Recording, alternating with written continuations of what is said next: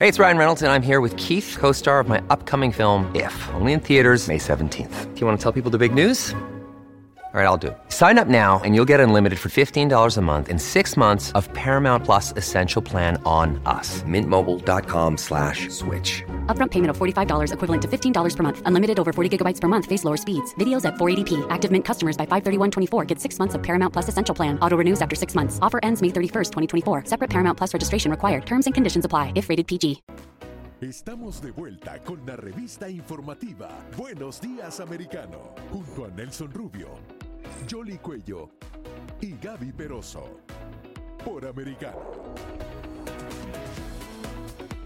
Continuamos con más informaciones aquí en Buenos Días Americano y Jolly. Hemos visto este encuentro, el nuevo embajador luego de tres años de Colombia visita Miraflores, el palacio con Nicolás Maduro, unas relaciones bastante tormentosas que se vivieron y hacen un anuncio así con bombos y platillos, pero hay que ver cómo se van a comportar esas relaciones, ¿no? Claro que sí, estamos hablando de Armando Benedetti, que se reunió con ah, Nicolás Maduro y como estábamos eh, explicando en la pausa, le regala un sombrero volteado. Eso pero es lo un que no sé poco- que esa tradición no, no la conocemos Bueno, es- mucho los venezolanos. El sombrero volteado se ha convertido como un icono símbolo de Colombia, se ha popularizado bastante, ha sido reconocido, es parte de esa artesanía colombiana, es patrimonio eh, eh, de- del país, pero en esta oportunidad él eh, se, lo, se lo entrega y también tiene la bandera, ¿no? Hay que recordar que compartimos los colores de la bandera amarillo, azul y rojo, de hecho anuncia que de pronto se van a encontrar Petro y... y Maduro en septiembre. Por su parte, Gustavo Petro no pudo recibir al embajador ah, venezolano porque él estaba en Perú participando en la reunión de la Comunidad Andina ah, de Naciones, pero sí, es como algo simbólico. Cada vez que hay ese tipo de visitas, pues se, se- se lleva algo del país. En esta oportunidad, ah, Armando Benedetti decidió darle a Maduro ese sombrero volteado, que no es el tradicional, el típico tradicional eh, eh, que, que llevó al, al, al- al emblemaje que hay con, con él, es el de 21 vueltas o sea, y que no tiene ningún otro componente que eh, la palma con la que lo tejen y es eh, bastante típico de la artesanía y del símbolo colombiano que cuando ya uno lo ve ya eh, está ahí. Yo creo que Carlos Vibre, Alejo Durán, que fue quizás uno de los que más lo popularizó. En fin, hay una historia completa. Otro día buscamos a alguien para que Sí, nos cuente un poco más de detalles, por supuesto. Duele un poco a los venezolanos, hay como posiciones encontradas y sentimientos encontrados. Si bien el tema de la frontera hay que reabrirla, hay mucho dolor, hay, hay un tema económico donde el- la- las personas, el pueblo está afectado, duele mucho ver a un Nicolás Maduro completamente legitimado por una de las naciones que más arduamente luchó por nuestra democracia. Sin embargo, hay que entender que cada momento político es distinto y, y hay que seguir, ¿no? No solamente momento político, sino ideología también, porque si bien es cierto eh, esto que está pasando con Venezuela, la normalización de las relaciones, que lo había anunciado y lo había anticipado también en su campaña presidencial el hoy eh, presidente de Colombia, hay otra cosa también, Gaby, que está haciendo titulares hoy en el país y es lo que está sucediendo con Nicaragua, porque hay que recordar que incluso con Nicaragua ha habido hasta unas disputas ah, territoriales eh, y eh, el hecho de que se pidió una aclaración porque en la asamblea de la OEA se había estado eh, sometiendo a votación el repudio de lo que ha estado sucediendo en Nicaragua con la, serie de detenciones eh, que había llevado a cabo el régimen de Daniel Ortega, la más reciente, la de la Iglesia Católica, y Colombia, como estaban en esa transición, originalmente se había dicho que era que todavía no había llegado el embajador, no había presentado credenciales, un medio de comunicación pidió una réplica, una explicación del por qué, que si era en, en efecto eso, y el canciller dijo que no, que había sido así. Y ahora el gran interrogante eh, que hay es ese, esa es la política, es decir, no se va a condenar lo que está sucediendo en Nicaragua con la Iglesia Católica. Pero hay una cantidad de temas también que queremos analizar de lo que está sucediendo en Colombia, porque hoy se está radicando también un proyecto de ley que podría cambiar la forma como se va a combatir toda la cantidad de, de violencia que hay en el país y sobre todo lo que podría ser incluso hasta el futuro de las fuerzas militares. Vamos a saludar a Francisco Pacho Santos, él fue vicepresidente de Colombia, pero también fue embajador aquí ante los Estados Unidos. Pacho, ¿cómo estás? Bienvenido a Buenos Días Americano. Gracias por estar con nosotros. Pues muchas gracias y, y- y- y un saludo a todos los, eh, ¿cómo se les dice? Internautas. a todos los seguidores, ¿verdad? Sí, es verdad, porque A estamos en, seguidores, en las plataformas, exactamente. ¿Cuál es? mire, Ujú. eh, el tema de Venezuela me duele a mí profundamente porque como embajador colombiano en Washington llevé muchísimos senadores a que entendieran el drama que vivía el pueblo venezolano los llevé a la frontera y veían eso y decían, no puede ser lo que está pasando. Eh, me duele por Venezuela, me duele por Colombia, porque Colombia ha sido un país siempre democrático que ha estado contra las dictaduras y parece que eso está cambiando, pues lo de, lo de, lo de Nicaragua deja eso claro, lo de Venezuela y esa fatídica reunión que se dio en, eh, en, eh, en, pues en, en Caracas. Eh, y, y, vi un meme de un ex candidato presidencial, Fico Gutiérrez, que decía, viendo la foto y la pone, uy, aquí hay como mil años de cárcel. Eh, pues la verdad es lo que uno tiene que sentir y es lo que uno siente, un dolor profundo por, por lo que está pasando. Eh, y, y, bueno, pues aquí estoy para contestarle todas las preguntas que quiera. Comencemos por esta que es el proyecto de ley que están radicando hoy y que dice que ya no va a ser obligatorio el servicio militar en Colombia. El propio presidente ha eh, descabezado a por lo menos unos 60 generales, tanto en la policía como en el ejército de Colombia. ¿Cuál es, en tu opinión, la estrategia que hay detrás de todo esto? El desmonte de las fuerzas militares y de seguridad en Colombia. No me cabe la menor duda que es lo que está pasando. Eh, y eso es de una gravedad. Eh, yo creo que van a, van a aguantar y va a ser importante. Y eh, el próximo 26 va a haber una marcha. Yo, yo triné diciendo, yo voy a estar en esta marcha y la razón por la que marcho es una, para defender a los militares y a la policía de Colombia, que son bastión de la democracia. Yo creo que él está buscando un sector que lo apoye dentro de las fuerzas militares y de policía para, no sé si quedarse, y ahí sí será la batalla campal en las calles, porque si quiere quedarse nos vamos a, nos vamos a ir a un, a un proceso mucho más radical, digámoslo, de enfrentamiento. Por ahora, pues va a ser muy pacífico y creo que tiene que ser pacífico, pero, pero lo que sí es cierto es que hay que mandar esa señal muy clara. Eh, no me cabe la menor duda que todo lo que está pasando eh, va a generar eh, tremendas dificultades de seguridad para el resto de colombianos. Y eso se le va a devolver en un año, año y medio, cuando estén la gente aterrorizada. Porque hoy no, hoy, hoy la gente vive bastante tranquila en la mayoría de ciudades, etcétera. Eh, eh, no es, de hecho, no somos eh, Tokio, eh, pero, pero, pero sí se vive tranquilo y en las carreteras creo que eso lo vamos a perder y vamos a regresar al año 2002 cuando, cuando no podemos salir de nuestras ciudades, cuando la violencia en las calles era brutal y, y creo que eso le va a costar tremendamente y el colombiano no se deja, el colombiano es distinto al venezolano. ¿Y cómo se puede defender la Fuerza Armada ante esto? Porque adicionalmente este tipo de acciones crea una división muy profunda interna, hace que algunos renuncien. Es la misma cartilla que se siguió en Venezuela y que nos llevó a esto, ¿no? Lo tenemos claro, eh, lo tenemos claro y creo que eh, lo que pasa es que nuestra Fuerza Armada es mucho más institucional, creo yo. Ha tenido una historia mucho más larga eh, eh, tiene una cantidad de gente retirada que tiene tremenda influencia en la fuerza pública, eso es muy importante. Gente que estuvo 20, 30 años en el monte, es que es distinto. Claro, ustedes estuvieron en guerra durante décadas. Eso crea, eso crea una relación muy importante y, y, y ese malestar está ahí. Eh, y ese malestar no se va a ir. Entonces, entonces yo creo que hay una institucionalidad en la que hay que confiar, pero no confiar a ciegas y tenemos que salir a defenderlos y tenemos que hacerles sentir que aquí hay más de la mitad del país que está con ellos. Pero ¿qué pueden no hacer para frenar ese tipo de reformas? Eh, no, o sea, pronunciamientos públicos, Mira, ese es el tema, ¿no? O sea, ¿tiene los votos en el Congreso? No, se puede, no se puede, no se puede porque él es el comandante eh, de, las, de las fuerzas.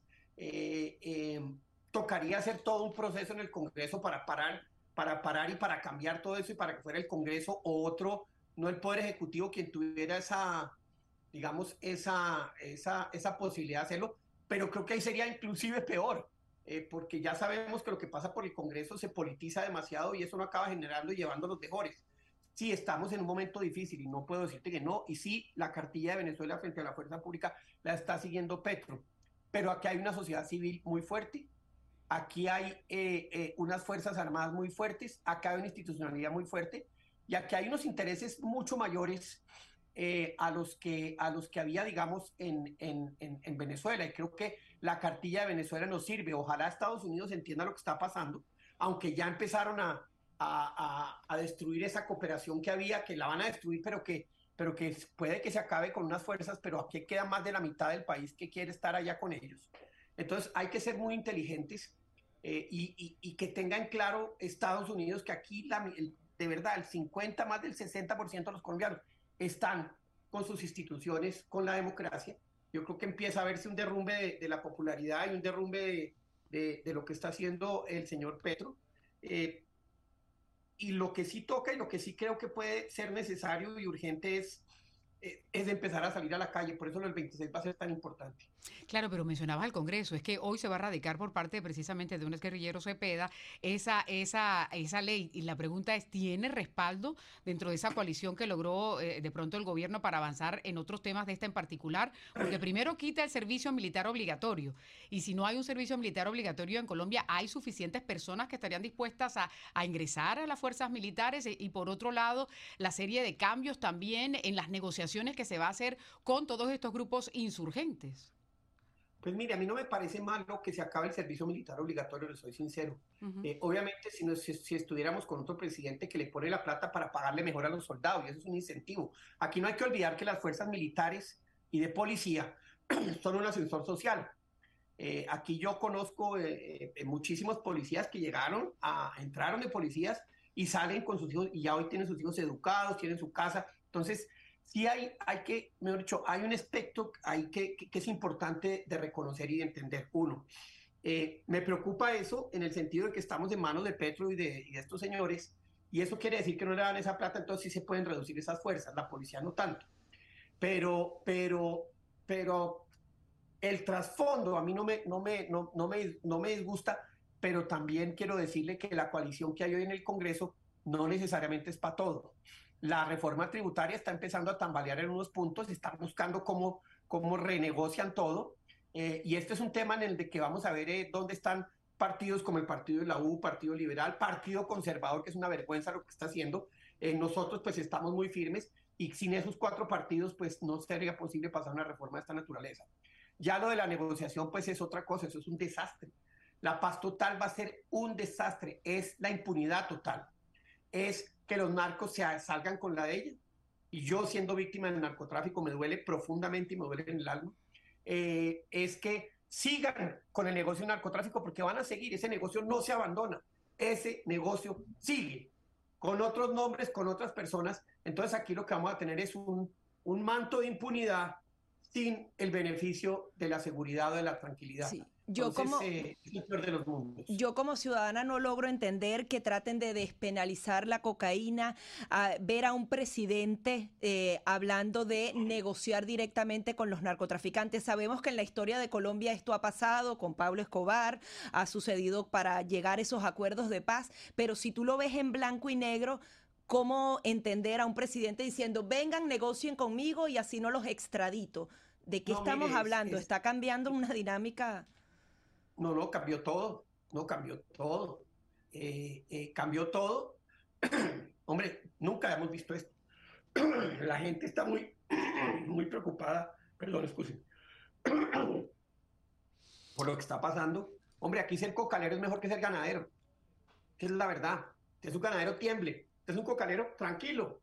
Eso es lo que está pasando. Se está invirtiendo la realidad de las cosas y eso, y eso es muy preocupante. Y legitimando actores peligrosísimos. Ahora, mencionaba algo muy importante y es la relación con los Estados Unidos. Usted que fue embajadora de Colombia aquí ante Washington y precisamente cuando se estaba hablando de lo que tiene que ver con la extradición, había una delegación estadounidense en territorio colombiano. ¿Cuál es la dinámica que hay ahora en ese sentido y qué otras opciones tiene Estados Unidos? Porque Colombia siempre ha sido el aliado número uno que ha tenido en América Latina. Pues mire, depende de varias cosas que es importante entender. La primera es que el tema geoestratégico de América Latina, en ese nuevo eje bipolar que se está creando, que es el eje de democracias liberales versus el eje de autoritarismos y de, y de autocracias, eh, que es hoy lo que está, donde está, pues en el, en el primero está Estados Unidos, está Canadá, está Australia, Nueva Zelanda, Europa, Colombia todavía está ahí, eh, muchos países de, la región, Uruguay, etcétera. Eh, versus el segundo que es Nicaragua, Cuba, eh, Venezuela, Rusia, China, Irán. Se, están creando esos dos polos.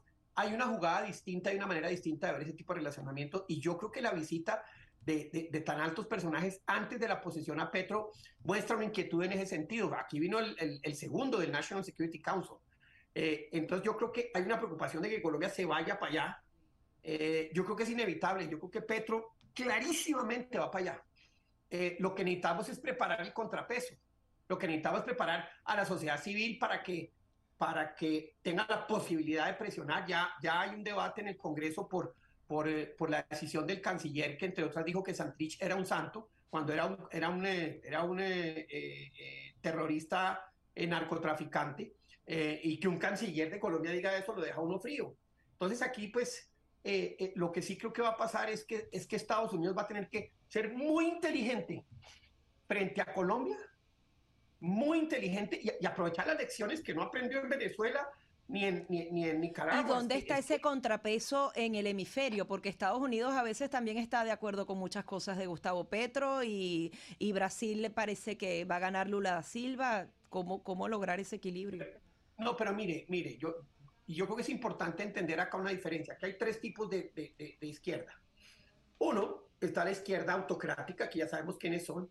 Dos, está la, la, izquierda populista, que algunas se va para allá y otras se quedan en la mitad, destruyen parte de la democracia, no decir que no, Argentina, es eso, Bolivia es eso, eh, eh, Lula también puede ser eso. Eh, si pasa, si pasa la, la reforma constitucional en Chile, Chile se convierte en eso y está la izquierda democrática, digamos así, totalmente democrática, que juega con las mismas reglas, donde está Uruguay, que por allá pasó Pepe Mujica y, y nunca hubo susto, ahí estuvo, de hecho, ahí hay, eh, eh, en el segundo grupo está desafortunadamente en estos momentos eh, AMLO, está destruyendo la institucionalidad, en, en, porque eso es lo que hace ese populismo, destruye la institucionalidad. Hoy Petro está en ese segundo, entonces, lo que hay que evitar es que esos segundos se pasen al tercero. ¿Y Estados Unidos dónde está? Incentivar a que se pasen al primero. Difícil hacerlo, difícil hacerlo, pero muchas veces la sociedad civil, los empresarios que Estados Unidos ha descuidado. Estados Unidos defiende solo la sociedad civil que, dice unas cosas y no la que defiende la libertad en serio, la que defiende la libertad en serio. Entonces ahí, hay, ahí, creo que hay que rediseñar toda una política exterior que desafortunadamente, pues viendo hoy lo que, lo que Estados Unidos está pensando, pues somos la octava prioridad. China, Ucrania, eh, Irán, Unión Europea, Medio Oriente, México y Canadá. Cambio climático, nosotros, nosotros en América Latina. Estamos de octava si nos va bien. Entonces, entonces ese es el otro tema que, es importante entender.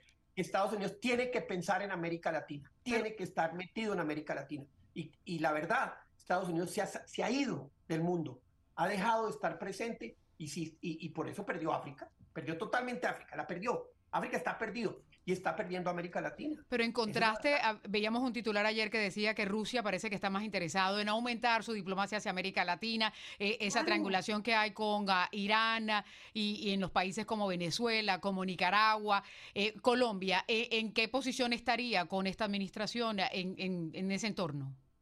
Mire, mire, yo creo que Colombia va a estar con, ese entorno, pues no, Colombia, Petro va a estar con ese entorno. Hombre, la embajada de Rusia en Colombia tiene más funcionarios que la Embajada Rusia en Inglaterra. ¿Usted cree que aquí los 100 millones de dólares que exportamos en carne merecen 50 funcionarios?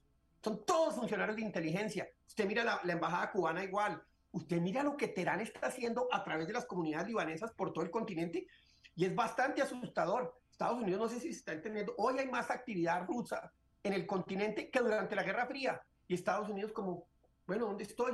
Eh, eh, y China, pues ni hablaron. China hace 10 años era el tercero, el cuarto eh, eh, eh, socio comercial de los países de América Latina. Hoy es el primero de todos en América Latina, con excepción de México y Colombia.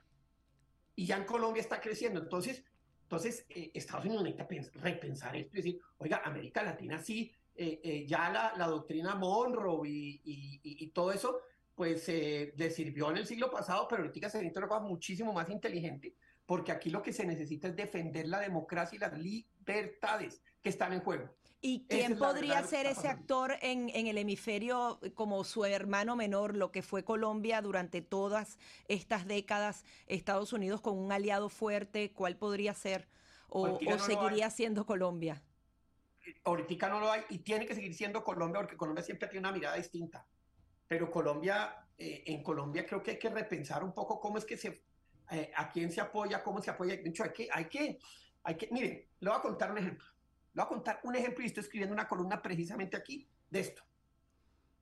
surgió un medio de comunicación de la nada, se llama La Raya. Yo sorpresa, lo primer, las primeras dos cosas que sacan en, por internet son unos informes de inteligencia sobre lo que la inteligencia colombiana hacía en Venezuela y lo que la inteligencia colombiana hacía en Colombia contra los cubanos. Una cosa muy detallada, que además hay que hacerlo y hay que seguirlo haciendo, eh, que se va a terminar. Pero esto que salió en, este, en, este, en, este, en esta publicación que se llama La Raya, que no me cabe la menor duda que quien entregó toda esa información son los cubanos. Esto, es, esto, ya, es, esto ya es un aparato sistémico cubano que, que tienen. Eso manda tres mensajes clarísimos a los gringos. Sabemos todo lo que están haciendo y ya no pueden confiar en el aparato eh, eh, de inteligencia con quien trabajamos así, colombiano. Es decir, se va a acabar esa ayuda, los cubanos quedan libres y quedan tranquilos para hacer lo que les dé la gana. Dos, eh, ya el aparato de inteligencia colombiano está en manos de personas no confiables, por lo tanto, cualquier otro tipo de, de, de, de ayuda se pierde. Y tres, los cubanos están diciendo, miren, nos estaban a nosotros eh, investigando y miren lo que están haciendo con nosotros cuando ellos hacen eso allá en Cuba. Y además hay que seguirlo haciendo. Pero creo que lo que pasa con esto es la ya un paso mucho más grande, mucho más presente de la inteligencia cubana diciendo, aquí estoy y aquí me quedo. ¿Y cuál sería el contrapeso por parte de, de los colombianos que quieren defender eh, la democracia?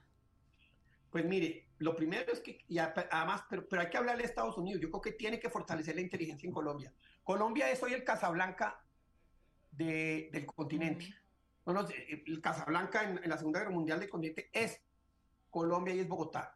Estados Unidos tiene que entender eso. Lo que pasa es que obviamente Estados Unidos está metido en una guerra en Ucrania, está, o sea, tiene, tiene tantas cosas, pero no puede ser la octava prioridad. Estados Unidos tiene que entender que la pelea en América Latina todavía se puede ganar, pero que se necesita mirada, se necesita seriedad, se necesita plan de largo plazo, se necesita muchísima inteligencia. Pero sería apoyar. como un, un, contraespionaje allí, porque si, si dentro del propio eh, gobierno, por llamarlo de alguna forma, están diciéndole, aquí estamos y estamos monitoreando todo para, para poder seguir haciéndolo Obvio. sin que, porque ya no va a poder contar con ese peso con el que contaba antes, ¿no? Obvio, pero si los cubanos lo hacen, los rusos lo hacen. Obvio que se van a necesitar ese tipo de inteligencia, entre otras, para prevenir cosas, entre otras, para ayudar sectores de la sociedad que, pueden, que puedan salir a defenderse. No, Estados Unidos ya tiene que empezar a jugar una, digamos, una, eh, eh, eh, una política exterior bastante más agresiva. Yo la verdad no entiendo cómo los países que asumen unas posiciones todavía tienen tratados de libre comercio con Estados Unidos. Yo no entiendo que Nicaragua todavía pueda exportar todos esos recursos que hoy exporta a Estados Unidos. Mm. ¿Y por qué? Por el CAFTA. No, de, perdóneme, pero si usted se va para el otro lado, usted no tiene ningún beneficio. Usted está en este lado, usted tiene beneficios. Y Estados Unidos tiene que montar esa política. Hombre, la, la política, de, la política de, de, de, exterior y comercial de Estados Unidos es, es un desastre, se lo digo pre, porque no tiene en cuenta el fenómeno geoestratégico. China sí. Mire, Ayer hablaba con, con, con un embajador, eh, eh, con el embajador de Colombia en, en, en, la Unión Europea. La Unión Europea está parando un montón de productos, cosa que Estados Unidos también los hace y es mucho más difícil exportarle a Estados Unidos. Si eso sigue, ¿saben qué va a pasar? Todos esos productos se van para China y son el banano ecuatoriano. Entonces, entonces, adivine quién gana con eso. China que dice, venga, exporteme a mí, yo le facilito, yo no estoy tan, tan, tan agresivo en eso y yo me gano el poder político. Y eso es lo que está pasando. Estados Unidos tiene que entender eso. El gobierno de los Estados Unidos tiene que entender eso. Si no lo entiende, pues estamos perdidos y, y, y la próxima entrevista que hagamos ustedes y nosotros va a ser en, eh, en mandarín. Mandarín, pues toca aprenderlo. Pero un punto más, dentro de Colombia, ¿cómo se contrarresta eso?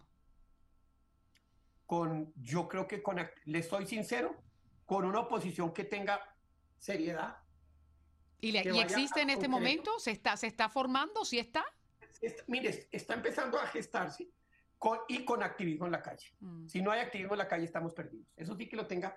Mire, los, eh, lo, la gente en Sri Lanka dio ejemplo. Aquí sí, aquí sí quieren acabar el país, pues bueno, nos tocará tomarnos el, el, el, el Palacio de Nariño con toda tranquilidad. Por eso es que, porque es que la democracia es respetar unas reglas. La democracia es es, es no destruir las instituciones y aquí están destruyéndolas. Entonces, yo creo que se viene un momento muy, muy, muy difícil y seguramente me estaré metiendo en muchos líos por esta entrevista que estoy haciendo. Qué bueno, qué bueno, siga así. Qué bueno que todavía se puede expresar uno, ¿no? Que eso es otra de las cosas que también siempre, eh, siempre he sido así, por eso me secuestró Pablo Escobar y por eso casi, casi me mata la FARC y por eso me tocó vivir en España dos años y por eso soy un defensor de las libertades a muerte, porque por defenderlas que me ha costado. Entonces, así moriré. ¿Cómo se va a titular la columna que estás escribiendo? Se llama La inteligencia cubana presente. Es para Infobae. Muy bien. Aquí estaremos monitoreándola, por supuesto. Muchísimas gracias por estar aquí con nosotros. A ustedes. Muy amable. Ahí está. Francisco Santos, que fue vicepresidente de Colombia, también fue embajador de Colombia ante los Estados Unidos, planteando no solamente para Colombia, sino para América Latina el panorama, Gaby. Sí, muy, muy delicado, pero yo creo que los colombianos pueden.